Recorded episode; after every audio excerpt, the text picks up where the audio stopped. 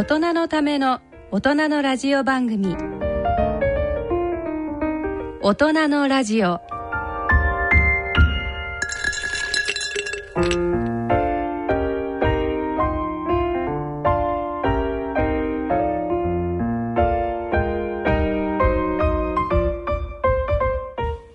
全国の皆様ご機嫌いかがでいらっしゃいますか？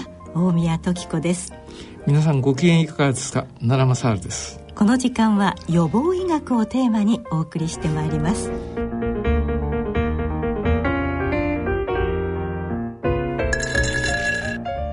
大人のための大人のラジオ。この番組は野村証券ほか各社の提供でお送りします。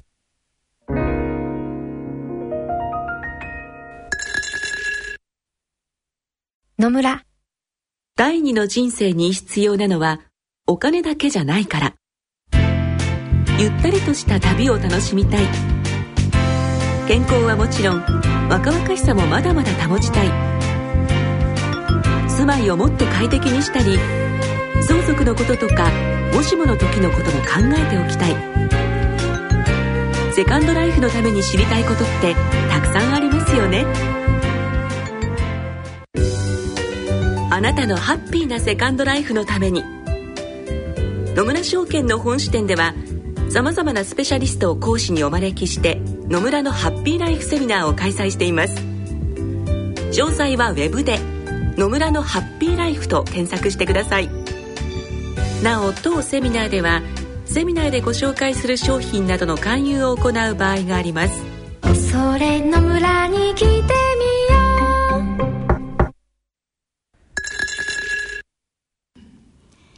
奈良先生ちょっとお久しぶりでございますね。そうですね。はい。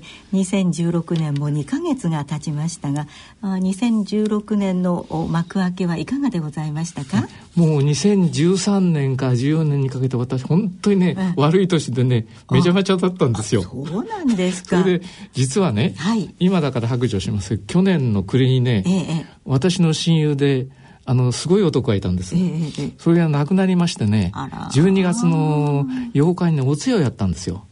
で聖路加病院のね、はいはい。あの教会があるでしょ、はいありますね。彼はクリスチャンだもんですからね。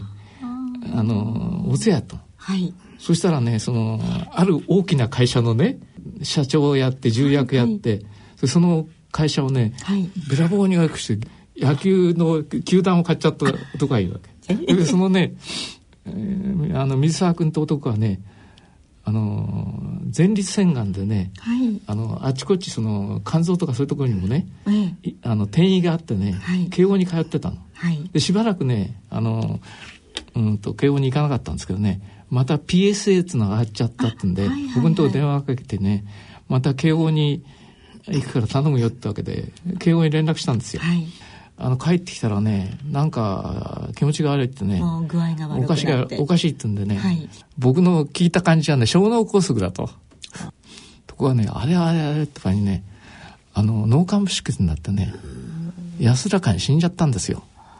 でそのお通夜がねええ。あの年末の。12月のね、はい。10あ8日にあったわけ。はい。で私はその食いしん坊しかなりいないもんですからね、ええ。夕飯をねなんとか食べなくちゃいけないんでお通夜に行くと直来と称していろい。ろご馳走が出るでしょ、ええ。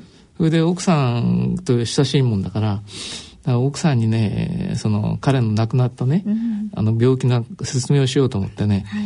あの行ったらねまああの親友ですからあの友人のね代表のとこ座らせられちゃったわけ、そしたらいっぱい来るわ来るわある女学校のね理事長もやってるんですよ。あの有名な女学校の。それから見たらね、そあのウィークデーにね、はい。あのお葬式やるもんですから夜のうちにねみんなお通夜来るわけですよ。そうです、ね、女学生が。はいはいはい。それからその彼が作った大会社のね、ええ。あのいっぱい会社ができたわけね。野球の会社ができちゃったから。その重役たちがみんな来てるでしょ。はいで私はね一番いいとこ座らされたんだけどね。聖路加のあのうーんと教会って知ってますか？あの3階抜きでねすごいで立派な教会なんですよ。ねそこね、はい。あのみみんなびっしり来てるわけ。で僕は一番いいとこ座ったんだけど僕の隣で結構ねあの立派な人らしいのが座ってるわけ。マスクしてんだよ。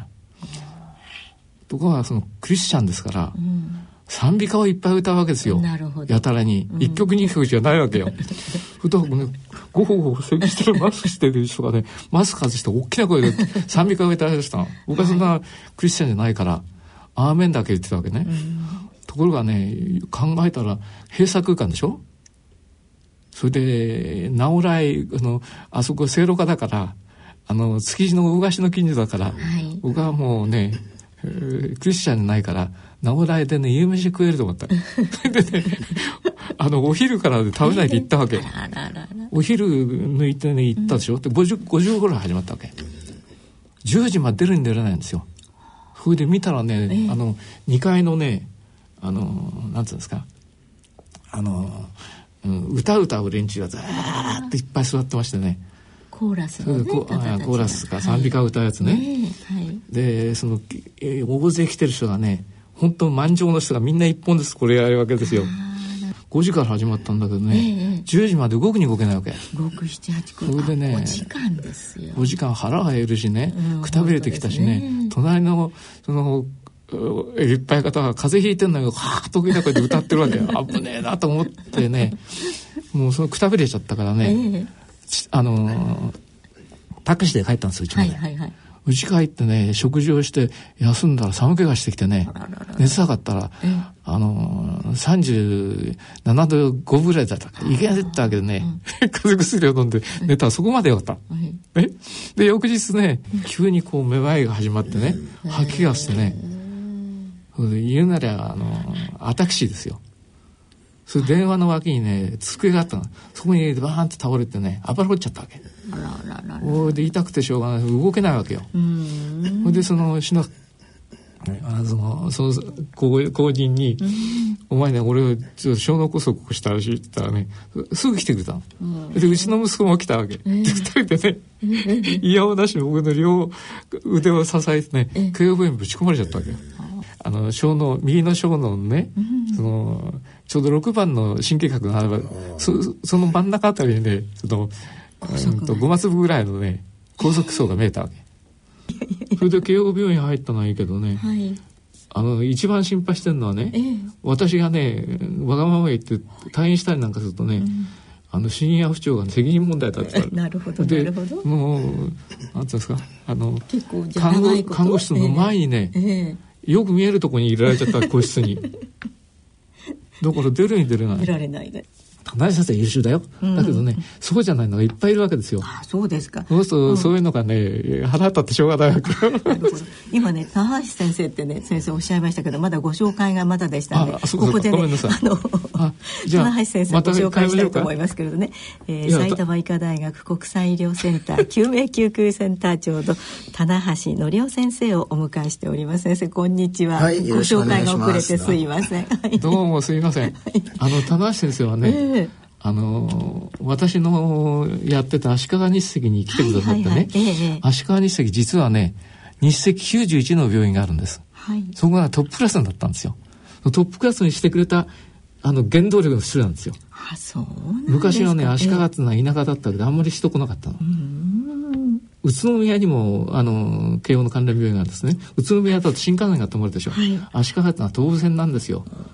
あみんな来たがらないんだけどね。え私が強引にね、ええ。あの、いろいろな先生をこう引っ張ってきて、そのうちの一人が田中先生で生、田中先生は非常に優秀なもんですからね、ええ。あれあれって前にね、足利日赤を。足利日内科を立派にしたくよ。あそう。で、本当は僕はね、ええ。僕の後継者にいいんじゃないかと思って狙ってはいたんですけどね、やっぱりその将来がありますからね、はい。一度慶応にお返したら、あの、案の定ね、埼玉医大のね、あの、ねえっ、と、す専務理事になっちゃった。しいですね。あの棚橋先生ねこんなことをあの 先生おっしゃってますけれどもそうなんですか？いやいやもう奈良先生はもう、うちのあの慶応の研究室の大先輩で、はい、私があの留学から帰った時にあの、えー、前の教授の後藤文雄教授からですね、はい、足利日赤の院長あの神経内科部長が交代するので、えー、代わりに行ってくれって言われてそれから 5, 5年弱ですね。そう足利にお世話になりましてでもまあ非常に素晴らしい病院で当時奈良先生院副院長ですね、はい、からその後院長になられたんですけど、まあ、患者さんも非常に多いですしねあの非常にあのいい病院でしたので、あの5年弱すごく勉強させていただいたっていうそういうご縁があります。はい、で先生は今あの救命救急センターもあのになってらっしゃいますけれども今あの奈良先生がおっしゃったあの小脳梗塞というねあの、ね、病名が出てまいりましたけれども、うんこれはどういう？そうですね。まああの広い意味では脳卒中、はい、脳血管障害ですね、まあ、同じ意味ですけども、はい、まあ種種類の一つですけども、はい、まあ脳の血管が、まあ、破けるのはですねこれ脳出血と硬膜下出血でございますね、はい、で脳の血管が詰まる方ですね、うんうんうん、これ脳梗塞って言います。で脳梗塞の中でも今奈良先生おっしゃったように、まあ、どの部署血管が詰まるかによってのあの脳のどの部位が、まあ、脳の梗塞が陥るかに、まあ、奈良先生おっしゃったのは小脳っていう脳の、まあ、頭の後ろの方のですね体のバランスを司るところの行く血管がその小さな血管が詰まったために、えー、まあそういうふらつきとかあるいはめまいが来たというですね。バランスが悪くなっちゃった、ね、そうですね。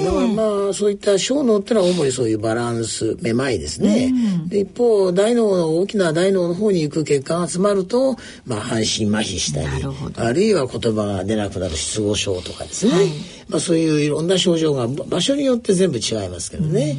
まあそういうことで脳卒中っていうのは詰まる場合とあの破ける場合で詰まるのが脳梗塞ということになるんですね。なるほどね。はい、いや僕ね前にもお話したと思うんだけど、はいはいはい、あの二八の月ってね2月と8月は脳卒中多い月だと。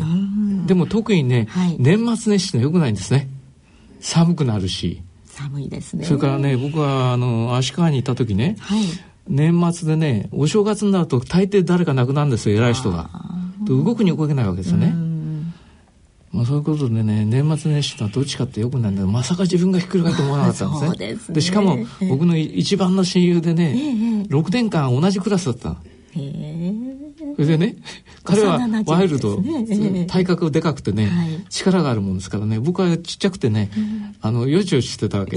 だからあの彼をねあのなんつうんですか護衛にしてたわけですよ。で仲良かったの。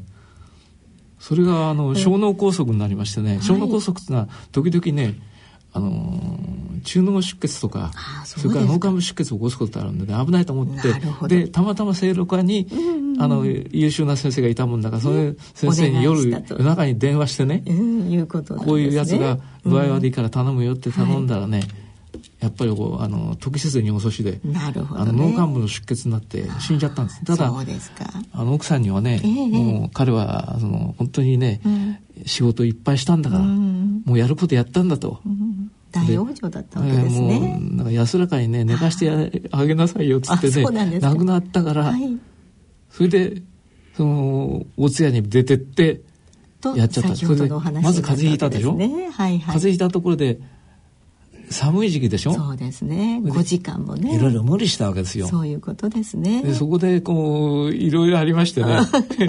始まっちゃったわけですよ。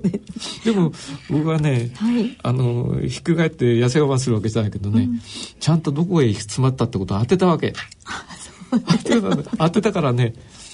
あのでも小脳梗塞っていうのは得てしてねあの脳幹部出血になることがあるからもうね余計なことしないでくれって言ったうちの女房死んじゃったし本当にね 女房のねあのー、3回忌だったのその日が。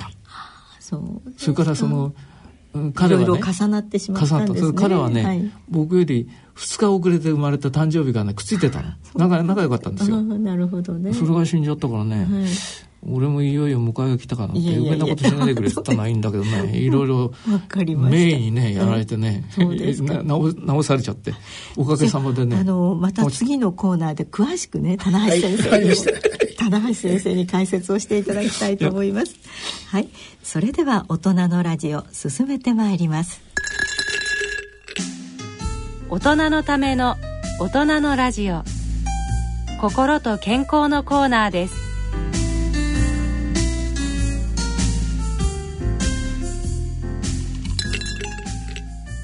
健康医学のコーナーです、え今回は埼玉医科大学専務理事で、えー、埼玉医科大学国際医療センター救命救急センター長の棚橋則夫先生をお迎えしております。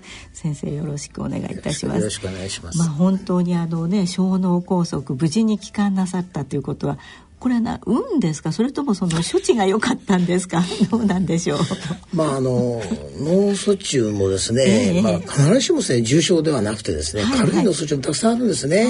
特にですね脳梗塞って血管の詰まる病気は、急性期に亡くなられる人はですね5%ぐらいなんですね。あ、そうなんですか。えー、皆さんはほとんど社会復帰されたり、何らかの症状を残される人いますけど、はい、死亡率は決して高くないですね。一番死亡率が高いのは脳の血管の破けるくも膜下ですね。ねもう突然の頭痛とか意識障害がきますので、よね、よく昔から言われていますのはですね、あの救急車からあの要請がありまして家で倒れたと、はい、で救急車が行ってその場で亡くなっておられるのは心臓病かくも膜下出血であります。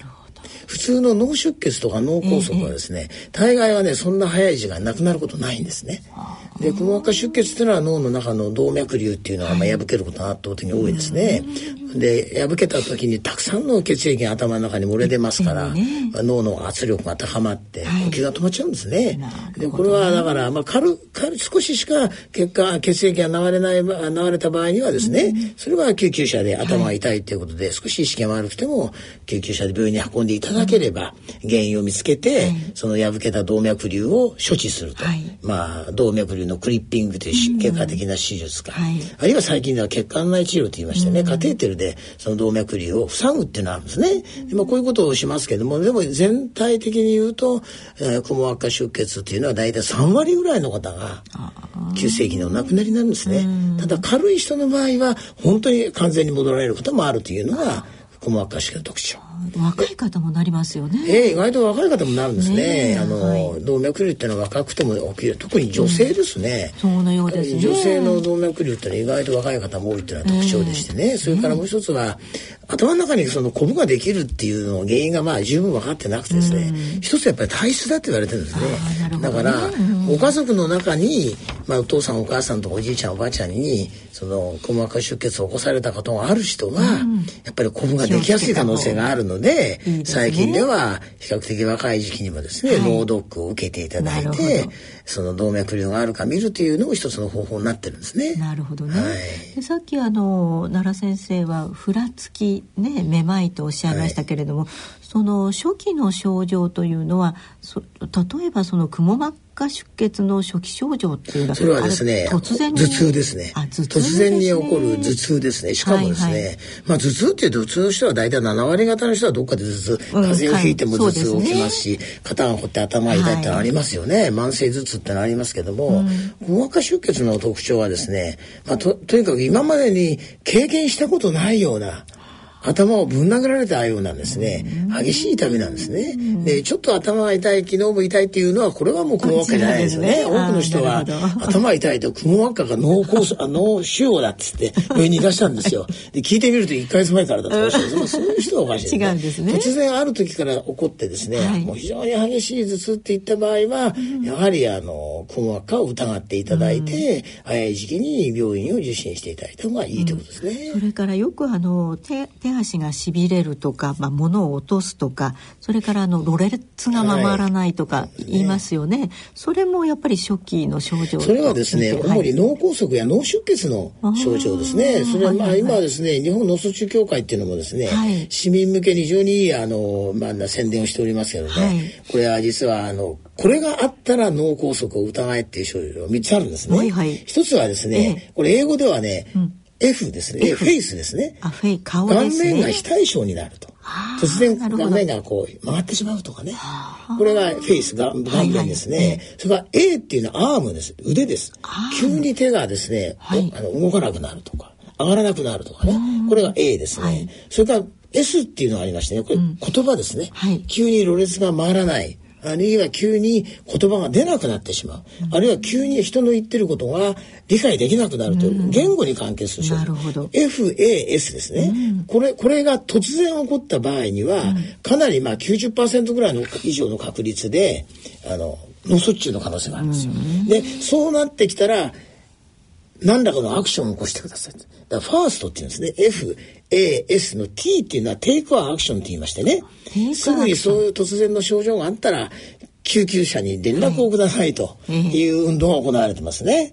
で、これ突然起こるというのはまず重要なポイントですね。えまあそういうような代表的な症状は顔面、手足が動かない。そして言葉がおかしくなる。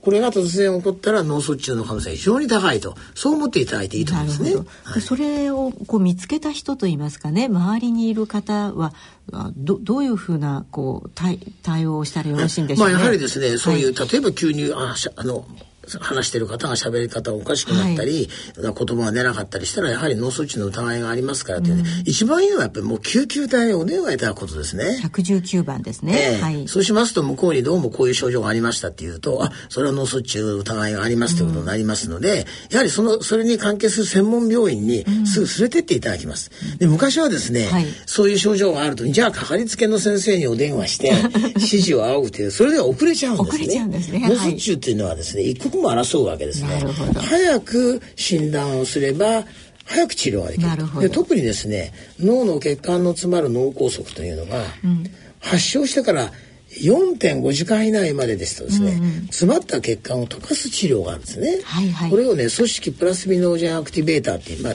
英語で TPA と言ってますけど、うん、これは発症してから4.5時間までしか注射できないですね。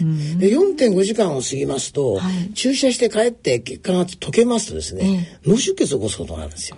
だからこの治療は4.5時間までです。だけども、起こった時にですよ、何らかの症状が起こった時に自分が気が付いて連絡できればいいですし、あるいは周りに誰かいるということが実は大事なんですよね。なるほど。一人暮らしってのは怖いんです。いや、奈良先生一人暮らし。でも、でも非常に軽かったから、奈良先生はお知り合いでもすぐ連絡ができたわけですね。えー、だけども、例えば言葉が、もうロレスが回らなくなったり、理解できない症状がありますとね、ね自分で気が付いても電話をまずかけられない、喋れないってことがありますので、まあ、脳卒中ってのは実は周りに、まあ、バイスタンダーって言いますけども、はい、誰かがいらっしゃるということは非常に大事なことなんですね。そしてとにかく早く、えー、連絡をしていただいて、はい、えー、適切な、まあ、あの救急団が選んでくれますので、はい、まあ、東京都内あるいは全国もですねその地域に脳卒中の,、まあ、あの専門の病院っていうのがありますので、そういうところへ早く救急団を連れてで救急車っていうのは面白いので連絡しますと大体ね、えー、10分以内に来るんですよ。それで病院に着くまでに大体30分以内には必ずつくんですよね。じゃあ4.5時間以内、ね、十分だからもう連絡をしたらいいです。はい、ただ、連絡するまでの時間が長くなるというのが一番いけないですね。倒れてたのにそのままに放って終わったと。はい、日本人って一番いけないことに、ねそうそうね、何か起こった時にですね、まあ心配しないで少し様子見る。様子見るってよくないですよ。そうですよね。えー、先生のところのその救命救急センターでは、こういう患者さんといいますかどのぐらいこう非常に多いですね。やはりあの脳卒中専門あるいは心臓の専門が、はい、集まってまいりますので、うん、まあ、地域の、まあ、二次医療圏というところからですね、はい。はい、まあ、すぐ連絡をいただきます。で、うん、私たちは脳卒中のホットラインっていうですね、うん、あの開業の先生からも直接かかってくる医師が出る回線持ってます、はい、それから救急隊も症状を見てこの人は行った時に分かるわけですね、あのどんな症状、はい、それからどんな起用歴があるかによって脳卒中らしいとも先ほどの FAST ですね。FAST その顔面手、それから言葉なんていう症状が出たら、あ、これは脳卒中の可能性があるからね、うん、そう専門の病院選んでくれるんですね。ねそういうことで私どもの病院は年間脳卒中1000例ぐらいですかね。集まってきますね。多いですね。多いですね。まあ、非常に多い。特に出血性の疾患も必ず集まってくる地域ですので、日本でも非常に、まあ、あの、たくさん集まってくる病院の一つですね。なるほどね。でも、救急というと、その、AED を使うこう心臓の方もありますよね。そうですね。それも心疾患で心停止ですね。はい、心停止があった場合は、まあ、AED というのはまあむしろ倒れたところで素人の方とか、うん、その方が突然倒れたらやりますよね。ねそれが出てきます。はい、AED はやっぱり心臓にとっては非常に大事ですよね。うん、で心臓もあの心臓の心拍の開始まで遅れれば遅れるほど蘇生率が悪くなりますので、これ現場でやるわけですよね。現場でね。はいはい、AED はね。で AED をやりながら救急救急隊をそして病院に連れて行ってまたいろんな処置をすると。心臓と脳またはちょっと違いますよね。心臓の場合脳の場合は、その場でやれることはあんまりないんですよねあそうでしょう、ね、そうですよね。患者さんが急に麻痺が来たからといって、はい、じゃあ何か処置できるかっていうとなかなかできないですよ。昔その動かしちゃいけないみたいなこうありましたよね。ありましたね、えー、昔は脳卒中は動かすと悪くなるから、はい、じっとしとけと、料亭でそのまました人もいますよね。今かえってそれは悪くなってる。今は脳卒中って言ってもどの種類か分かんないわけですよ。くも膜下出血かもしれませんし、はいはい、脳出血かもしれませんしあるいは脳の血管の詰まった脳全部治療はしちゃうわけですよね。だから正しい診断をするためにはとにかく救急車で専門病院に運んでいただくことが大事ですね。現場で何かできるというと、例えばですね、患者さんがものすごく吐いてしまった、嘔吐してると。これは嘔吐は怖いですね。だからやはり横向けると。そうですよ、ね、いうことぐらいはできますね。まあ、そういうことはしますけれども、基本的には何か疑われたら救急隊を呼んで、適切な病院に早く運ぶと。もうこれが一番ですね。なるほどね。はいでよくそのまああの字面としては脳梗塞と書いてありますけれどもその脳梗塞の中にもいろいろな、まあ、ありますね、種類があると伺いました、えー、脳梗塞はですね、はい、実は大きく分けますと、はい、心臓が原因の起こるもの、はい、とそう心臓と関係ないものと分けられます。それは心原性と非心原性と分けてるんですね。はいはい、で心原性が今一番問題になってましてね。心原性の約8割以上は年を取ってきたから起こってくる心房細動なんですね。脈がまあ絶対性不整脈と言いますけども、はい、えー、心臓の脈がでたらめに打ってきちゃう、はい、で。それがありますとですね、心臓の中に、まあ、砂防ってはい、ね、さえー、の方に血栓ができちゃうんですね。その血栓が血液の流れで頭に飛んでくるわけですよ。だから、気をつけなきゃいけないのは、特にその心房細動っていうのは高齢者に多いんですね。大体80、90ぐらいになりますとですね、はい、心房細動を起こしている人が約1割ぐらいあるんですよ。まあ、長嶋さんはいい例ですよね。前出ました。ね、長嶋さんは、まあ、あの、あるご高齢になってきたから、ご自分では心房細動があることをご存知なかったようなんですね。ある日突然、あの、脳卒中で倒れられて、はい、運転手さんはなかなか出てこられないので行ったら、そして救急で運ばれていったら、はい、心房細動が原因で起こる脳梗塞だったわけで、まあ、これ心原性ですよね。はい、で、これも、これが一番ですね、早く病院に運んでいただければ、TPA というのは一番溶けやすいです。それからもう一つはですね、4.5時間以内だったら注射薬で溶かしますけども、今一番の大きな我々の話題は、はい血栓が大きくて脳の中の太い血管が詰まることあるんですね。例えば首から頭に入っていく血管とか、はいはい、脳の中でも比較的太い、まあ、大きあの心臓に近い部位で詰まる場合血栓の大きさによって決まるんですね。血栓が心臓に飛んでいく場合心臓から脳に飛んでいく場合細い血栓は頭の先の方に詰まります。はい、太い血栓は太い血管詰まりますよね。はい、大きい血栓は。大きい血栓は実はですね、TPA であんまり溶けないことが分かってきたんですよ。したがってその TPA っていう注射をしますけれども、はい、もう詰まってる血管が分かります太い血管が詰まってると今はですね TPA を打った後にカテーテルでその血栓を体外へこう出してくる。そういう血管内治療っていうのがね、有効性がもう分かってきたんですね。だから今は2段階の治療になったんですね、脳梗塞も。もう小さな脳梗塞、奈良先生のようにですね、もう小さな梗塞だからもう何もそんな血栓も溶かさなくてもいいような、自然に良くなるのは非常に多いんですけど、中には心臓が原因で大きな血栓が詰まってですね、その場合は大体ね、症状が重いんですよ。意識が悪くなるとか、あるいは麻痺もひどくなるとか、でそういう場合は、えー、到着した途端に、まあ最近では CT、MRI というのはどこの弁も取れますのでね、はい、どの血管が詰まったかによって TPA を打った後にも結果見ないでカテーテル検査に入って、うん、その血栓を取りに行くって。で、いいですね、そのデバイスって言いますか、装置ができたんですね。でももう、いや、大体やりますと2、30分以内に血栓を除去できるようになりましたので、だから今はですね、それが我々の大きな話題で、専門病院ではその体制を整えましょうと。ただまあそういう患者さんがですね、全部がじゃありませんよ。軽くて済んでしまう人もありますので、ただいらっしゃる方がどんな人かわかんないわけですよね、病院の、はいはい、だからそこまで対応できるというのが本当の専門病院。